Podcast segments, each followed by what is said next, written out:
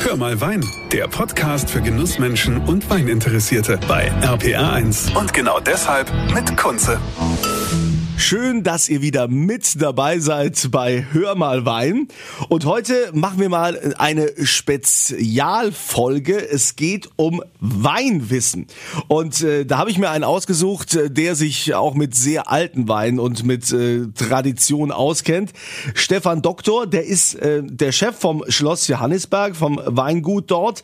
Und ähm, Stefan, äh, du musst mir jetzt mal sagen, bei euch auf Schloss Johannisberg in Geisenheim, ähm, vielleicht kannst du uns ganz kurz mal diejenigen, die Schloss Johannesberg nicht kennen, mal einen kurzen Überblick geben über das Weingut, was das eigentlich für ein Weingut ist. Ja, vielen Dank, Kunze. Schloss Johannisberg ist das erste und älteste Riesling-Weingut der Welt. Seit mehr als 1200 Jahren wird auf Schloss Johannisberg Wein angebaut, seit 1720 ausschließlich Riesling. Hier ist die Wiege dieser edelsten Rebsorte der Welt. Das Fundament für die Weinqualität bildet der nach Süden ausgerichtete Weinberg. Diese trägt den gleichen Namen wie das Weingut, nämlich Schloss Johannisberg. Es ist ein 50 Hektar großer Quarzithügel und mitten durch diese Weinberg verläuft, verläuft der 50. Breitengrad. Er steht für die ideale geografische Lage für den Riesling. Das ist natürlich äh, spannend. Ihr seid aber doch auch nicht, seid ihr nicht auch die Erfinder der Spätlese oder wie war das bei Schloss Johannesberg? Ganz genau. 1775 wurde auf Schloss Johannisberg durch einen Zufall die Spätlese entdeckt. Zu damaligen Zeiten war Johannisberg ein Kloster, ein Benediktinerkloster und der Besitzer, der Fürstab von Fulda, ein sehr schlauer Mann, hat den Mönchen nicht erlaubt zu lesen, solange er die Trauben nicht persönlich verkostet hat. Aber da er nicht in Johannisberg gelebt hat, sondern in Fulda, mussten die Mönche jedes Jahr einen Kurier mit Proben von Trauben von Johannisberg nach Fulda schicken. Und wenn er mit der Weinqualität zufrieden war, hat er eine Lesegenehmigung erteilt. So konnten die Benediktiner ungefähr zwei Wochen, nachdem sie den Kurier versendet haben, mit der Lese beginnen.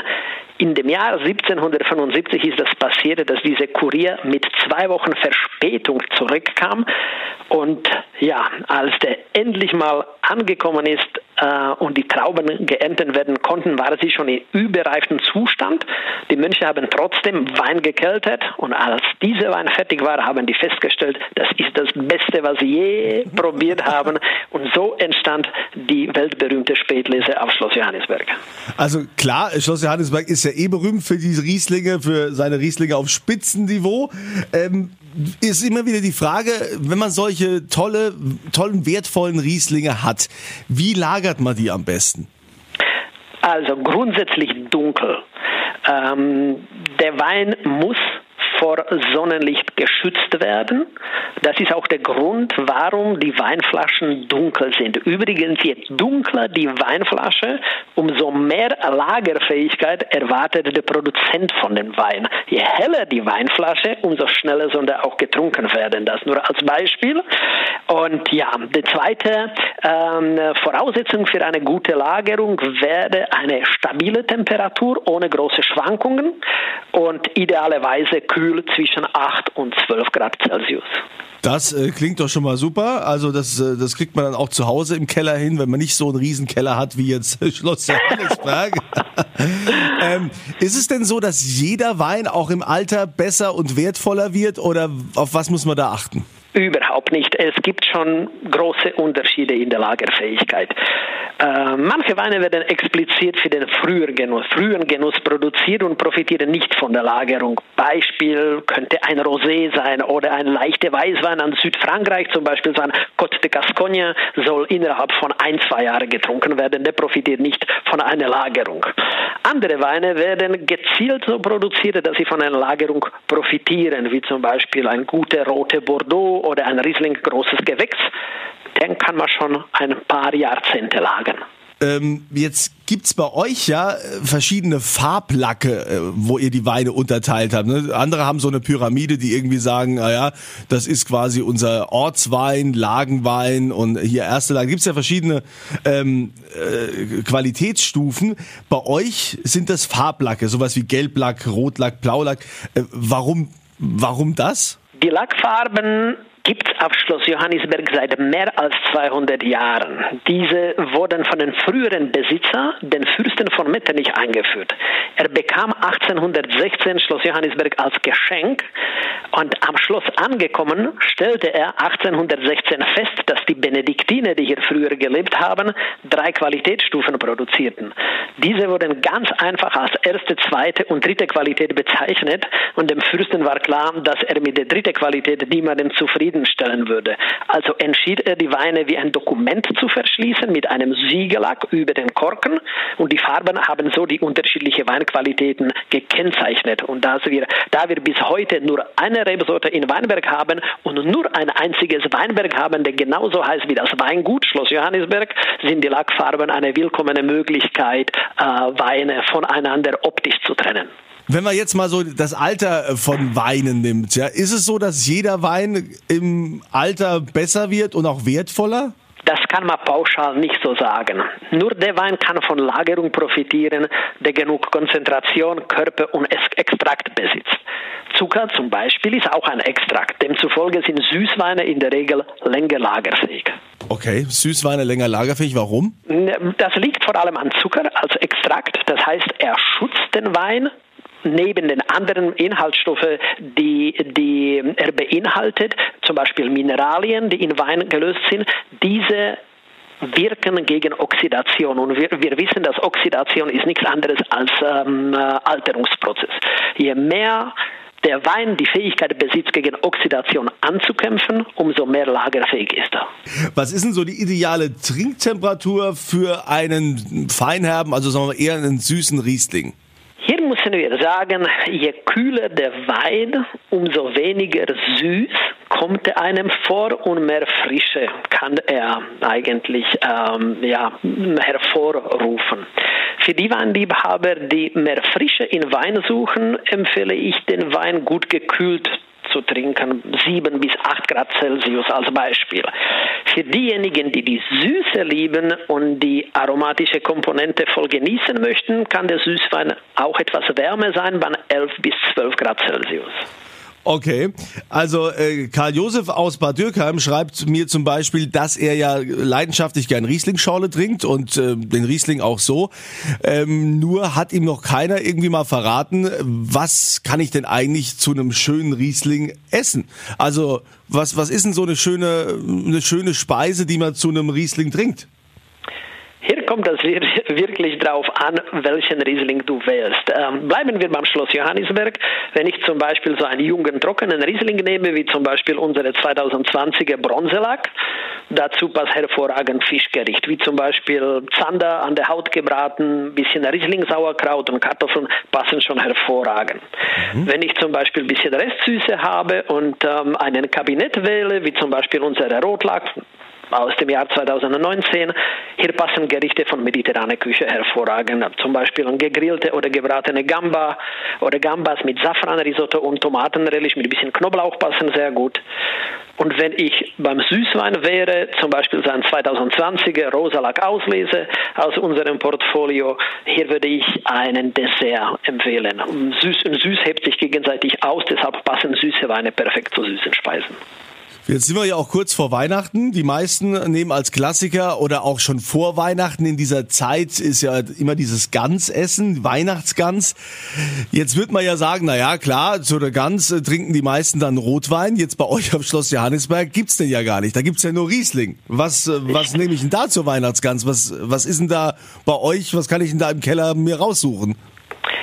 Hier kommt es wieder darauf an, wie du die Gans zubereitest. Meine Empfehlung wäre zum Beispiel erstmal die Brust rausschneiden, dann unter die Haut von dieser Brust Gänseleber füllen. Du kennst das. Manchmal bekommst du ganz, drinnen hast du ein paar Innereien. Wenn du die Leber rausnimmst, für eine Vorspeise allein ist das zu wenig, für den Hund ist das schade. also lohnt es sich, ähm, die unter die Brust zu, zu, zu schieben und zu füllen, dann kurz anbraten und in den Ofen ähm, durchziehen lassen. Und wenn du diese zum Beispiel in Scheiben schneidest und als Vorspeise servierst, dann ist das ideal mit einem trockenen Riesling. Kann ruhig etwas kräftiger sein wie ein großes Gewächs. Unser oder Silberlack, wenn der so vier, fünf Jahre alt ist, passt er hervorragend.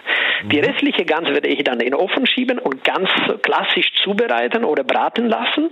Und zu einer klassisch gebratenen Gans würde ich etwas viel Älteres nehmen, zum Beispiel 1971er Grünlack Spätlese, hatten wir noch bis, bis vorgestern in Angebot in unserem Online-Shop, also man konnte es äh, auch käuflich erwerben in kleine Flasche, aber dann passt das hervorragend und seinen richtig gereiften, süßen Riesling das ist mit einer Weihnachtsgans schon eine ganz äh, besondere Kombination. 1971, Wahnsinn. Was ich ja immer wieder gefragt werde, ist, äh, wie kann ich jetzt äh, so einen Wein, wenn ich die Flasche offen habe, wie kann ich die so lagern, dass ich auch ein paar Tage später noch was davon habe, dass der nicht kippt oder so? Also erstmal, wenn du einen Wein lagern muss, ist es kein gutes Zeichen für den Wein. also mir passiert ja sowas auch nicht. Also bei, bei mir sind die Flaschen immer leer, aber es gibt welche, die es nicht ganz schaffen. Was machen wir dann?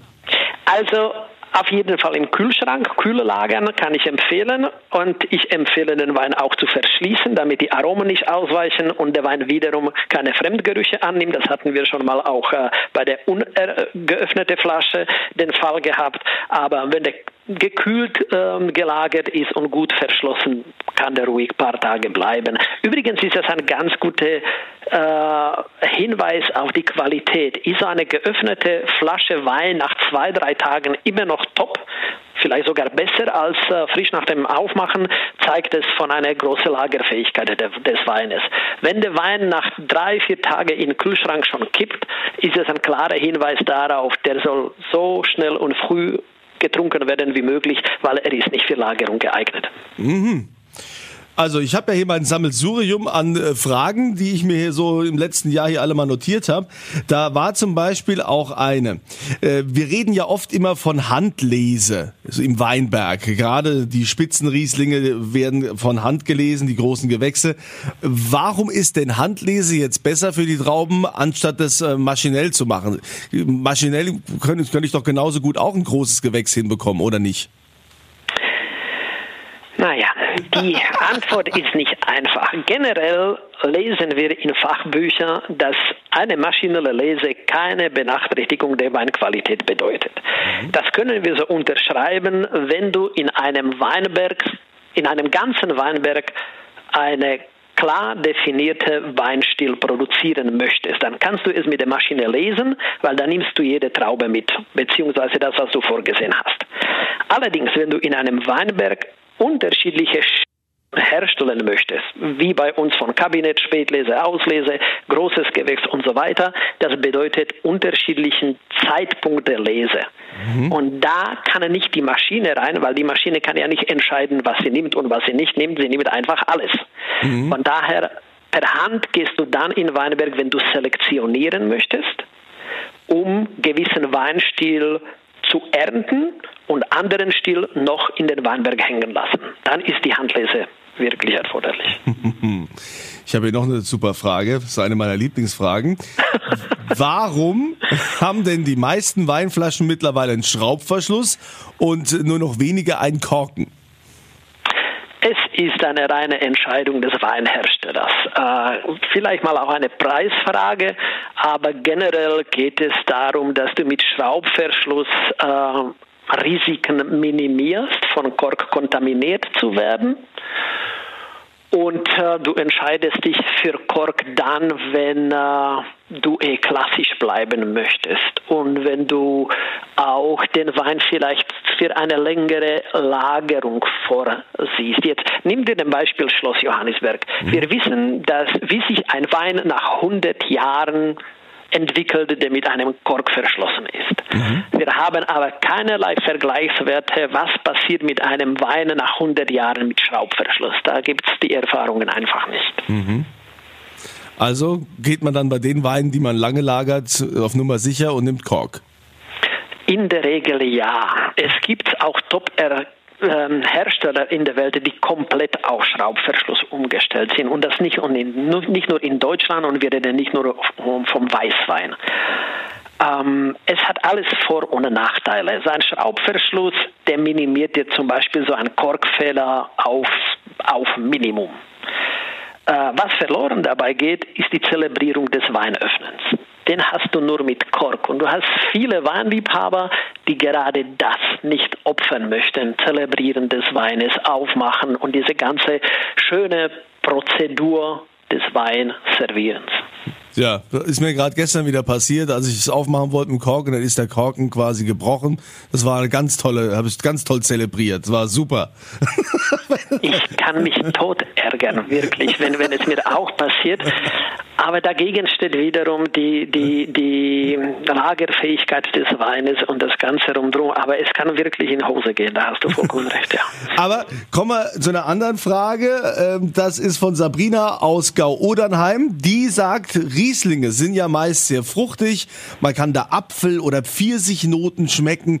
Woher kommt denn das? Ich meine, während der Gärung sind ja diese Früchte nicht mit im Tank. Sie sind ja nur Trauben. Woher kommen diese Pfirsich-Apfelaromen? Großteils handelt es sich um traubeneigene Aromen. Also auf keinen Fall kommen keine Früchte in, in äh, Gerbottich. Das ist ausgeschlossen. Ob das jemand macht, weiß ich nicht. Ich habe sowas noch nie gesehen. Aber es ist überhaupt nicht nötig, weil die Traube, das ist ein Universum an Aromen. Die, diese befinden sich in der Traube in unterschiedlicher Konzentration. Die Konzentration ist abhängig weitgehend von der Rebsorte. Du hast so Rebsorten spezifische oder typische Aromen, wie zum Beispiel beim Riesling ein Steinobst oder, oder Zitrusfrucht, bei einem Sauvignon Blanc vielleicht mal exotische Früchte und grüne Aromen wie grüne Paprika, wie zum Beispiel. Ähm, wenn wir beim Rotwein sind, beim Cabernet Sauvignon, ähm, sind das ähm, schwarze Früchte und ähm, das ist von der Rebsorte dann abhängig. Sie hat je nachdem, welche Rebsorte da ist, gewisse Konzentration an Aromastoffen.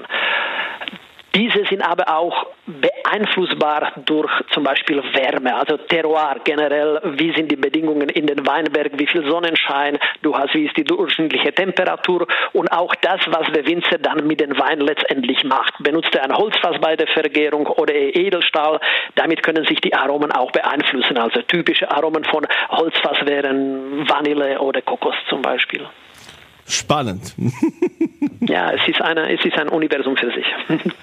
ja, dann hätte ich hier noch Bernhard aus Bodenheim. Der will wissen, wie der Boden und das Wetter die Weinqualität beeinflussen in großen Maßen. Das muss man schon ähm, zugeben. Was den Boden angeht, also fangen wir wieder bei den Trauben an oder Rebsorten. Manche Rebsorten haben hohe Ansprüche an Boden, manche haben geringe. Mhm. Ähm, was den Boden an sich angeht, ähm, seine Zusammensetzung, was uns wirklich interessiert, sind die Dinge, die wir mess, die messbar sind, wie zum Beispiel, wie ist die Wasserspeicherfähigkeit des Bodens, spielt eine große Rolle. Dann, wie ist die Wasserdurchlässigkeit? Ja, zum Beispiel, je mehr Stein du hast oder sogar Sand im Boden, umso durchlässiger ist der Boden, ist er trockener. Und je mehr Lehm oder sogar Ton du im Boden hast, umso mehr Wasserspeicher kann der, oder Wasser kann der speichern. Ähm, große Rolle spielt die Wärme des Bodens. Mehr Gestein im Boden, umso wärmer der Boden. Umso mehr Lehm oder Ton im Boden, umso kühler sind die Böden. Das beeinflusst natürlich die Temperatur in der Traubenzone und die Entwicklung der, Trauben, der Aromen oder Geschmacksstoffe. Äh, Farbe des Bodens spielt sogar auch eine Rolle. Das ist interessant, dass die Traube einen, einen, einen Phytochrom hat. Das ist, das ist ein, das ist ein ähm, eine, ja, eine, eine Zusammensetzung an, an bestimmten Stoffen, die sehr äh, darauf reagieren, wie ist die spektrale Zusammensetzung des Lichtes. Also es ist schon ein großes Unterschied, ob du einen weißen Boden hast, wie zum Beispiel in Sherry-Gebiet, Albariza in, in Spanien, oder ob du so ein fast schwarzen, dunkelblauen Schieferboden an der Mosel hast. Das spielt auch alles eine Rolle. Ja, wenn wir schon beim Boden und beim Wetter sind, ähm, die Wetterverhältnisse sind ja auch entscheidend für einen guten oder schlechten Jahrgang, weil äh, wir hatten ja jetzt, äh, wenn ich überlege, in der Saison hatten wir ja sehr viel Regen, wo alle Winzer die Hände über den Kopf zusammengeschlagen haben. Ähm, wie also kann das Wetter quasi dafür sorgen, dass du dann letztendlich auch einen schlechten Jahrgang äh, bekommst oder kann man das im Keller wieder weitgehend retten? Also was du in den Weinberg verpasst, das kannst du in dem Keller nicht zurechtbiegen. Andererseits, wenn du in Weinberg super Arbeit gemacht hast, kannst du, kannst du es in dem Keller immer noch alles kaputt machen. Das geht auch.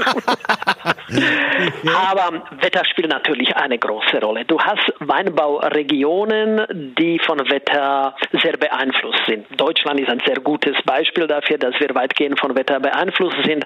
Ähm, ähm, hier spielt wirklich große Rolle, wie viel Sonnenschein du hast, wie ist die durchschnittliche Temperatur und wie ist der Niederschlag. Wenn du an das Jahr 2021 denkst, wo wir wissen, es hat genug geregnet, es bedeutet vor allem, dass du Pflanzenschutzmaßnahmen in Warnberg durchführen muss und in größeren Maßen als in trockenen Jahren.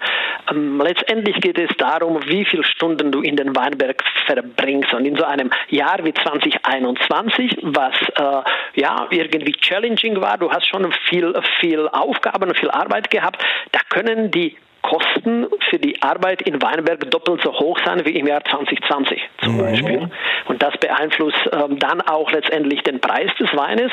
Aber ich bin davon überzeugt, dass auch wenn das Jahr schwierig ist und du entschieden bist, alles zu geben und die Mittel dazu hast, kannst du auch in schwierigen Jahren tolle Weine produzieren.